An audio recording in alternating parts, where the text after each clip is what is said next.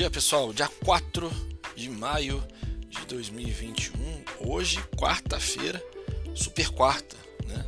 Nós iremos comentar com vocês os principais destaques dessa agenda, né, que traz decisões aí do Copom, né, que é o Comitê de Política Monetária aqui do Brasil, e do Comitê Federal de Mercado Aberto, FONC, né, lá nos Estados Unidos.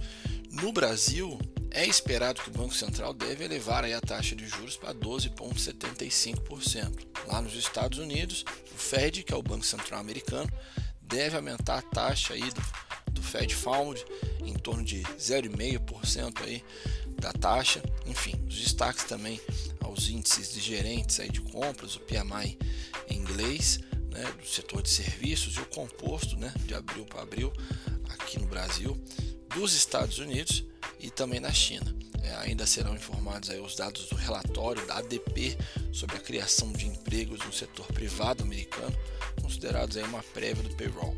Né? O Ibovespa ontem encerrou meio que de lado, né? apesar de ter caído 0,10%, ficou ali na casa dos 106.528 mil pontos, na expectativa e cautela antes das decisões de política monetária nos Estados Unidos. E aqui também a decisão do Roberto Campos Neto com relação à nossa taxa de juros junto no Copom. Né? Destaque negativo ficou por conta da Heinzen, que cedeu aproximadamente 6% após a aquisição aí da totalidade de negócio de lubrificantes da Shell Brasil Petróleo.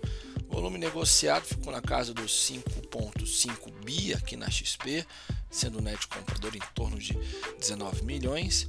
Né? Destaque para os ativos aí né, durante o dia foi é, Bova 11, né?